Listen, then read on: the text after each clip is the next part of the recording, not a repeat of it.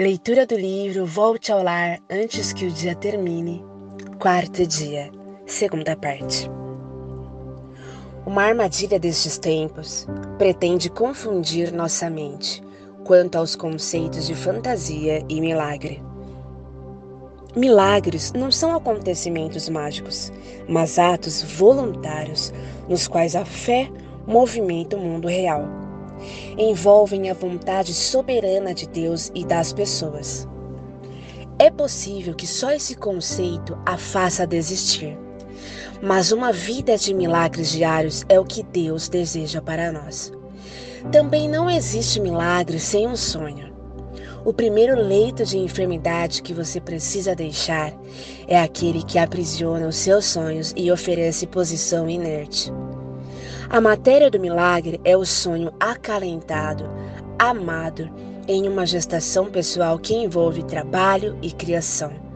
Sonhos são matrizes de gerar amor e fazer o bem.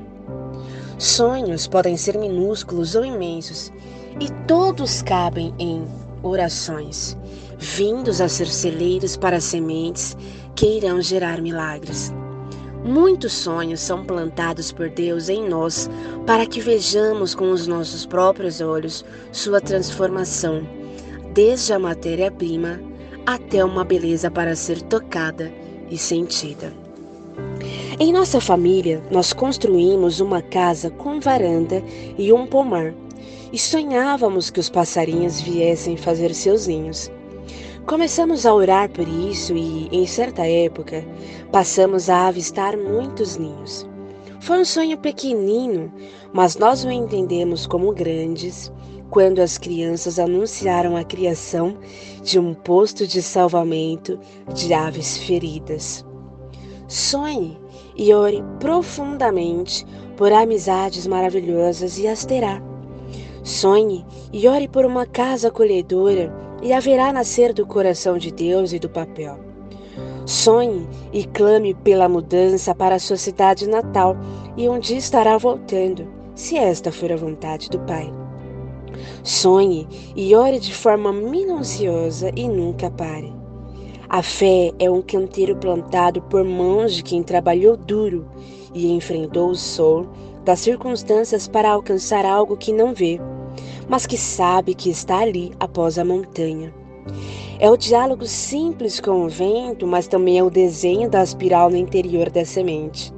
É preciso olhar com surpresa cada nuance, irrigar os montes de terra, observando os arco-íris que a água faz. Esses rituais de fé e precisão, transportados para as nossas orações, nos farão ver um dia a glória do Senhor em nossas vidas. A fé verdadeira nasce tanto de uma pausa quanto do movimento no meio do dia.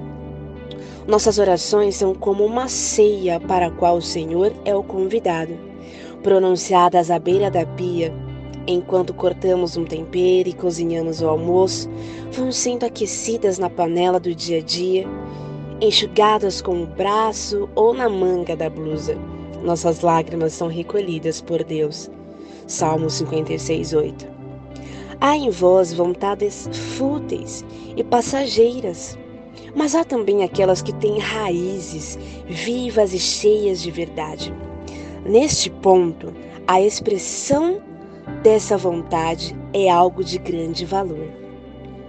Leia sobre os milagres de Jesus e verá que ele deseja ouvir o coração de seus seguidores.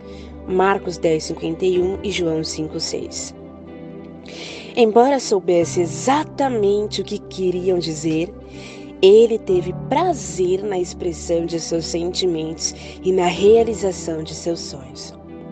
Quando estamos orando por uma mudança que não está ao nosso alcance, a oração se transforma em um gesto de humildade e dependência do Altíssimo.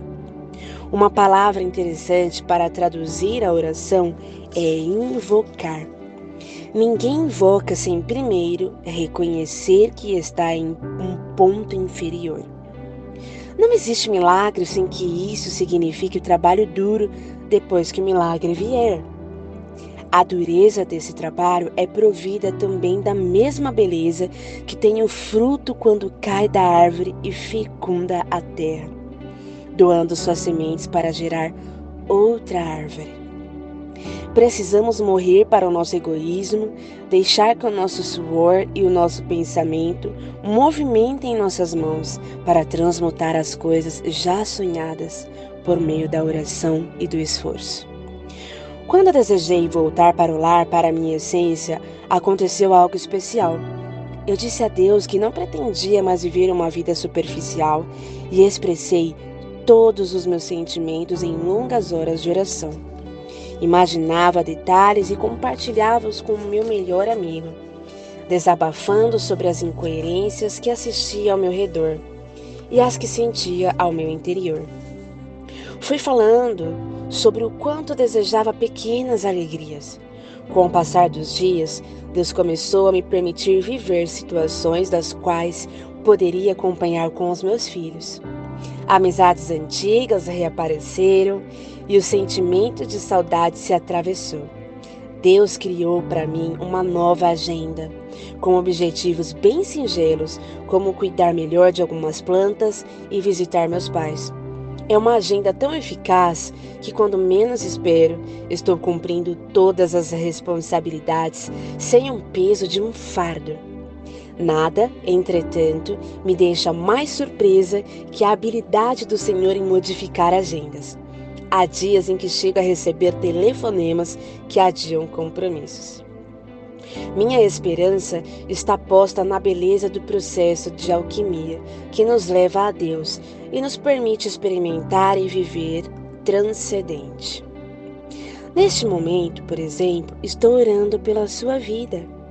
Pela fé, posso ver uma mulher que vai procurando a tranquilidade que existe nas primeiras horas da manhã, antes que todos acordem, quando os sons do dia lá fora são os de latidos de cães e os cantos de pássaros.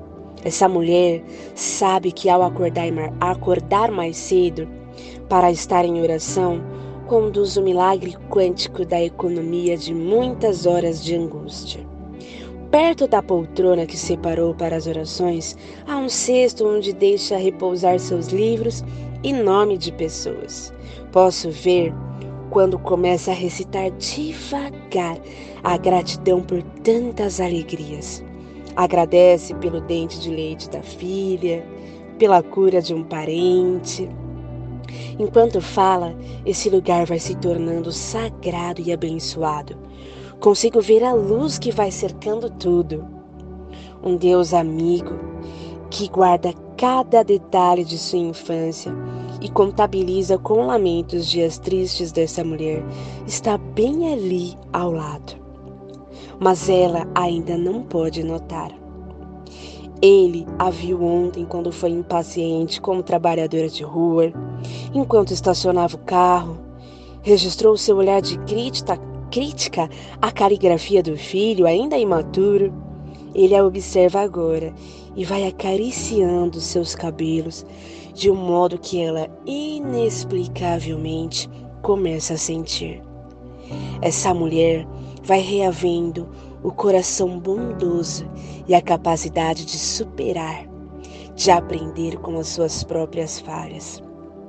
Nestes minutos da manhã silenciosa, palavras que saíam lentas dos lábios vão brotando da rocha tocada pelo Pai.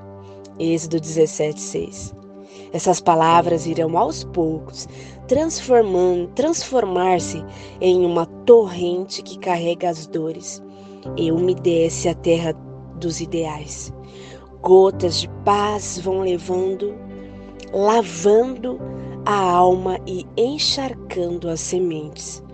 Os lábios aos poucos confessarão ao Espírito Santo a incapacidade de compreender as palavras da Bíblia, e esse lindo conselheiro irá soprar os seus mistérios.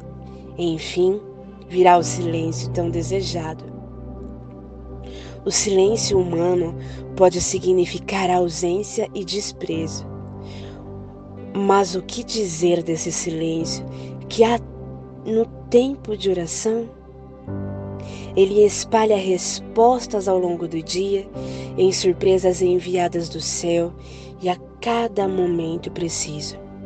Orar é como encontrar um oásis em meio ao barulho do mundo e banhar-se em suas águas puras secretamente. Começamos a perceber a hora da oração como um delicioso e desejado encontro. Talvez sejam necessárias manhãs adicionais para conversar e escutar, escutar e escutar. Este é o encontro de amor que antecede todos os outros, em que torna as demais experiências realmente eternas. É assim que se volta ao lar.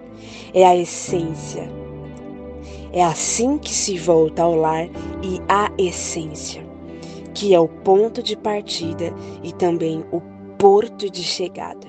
E finalmente a vida passa a ter mais sentido.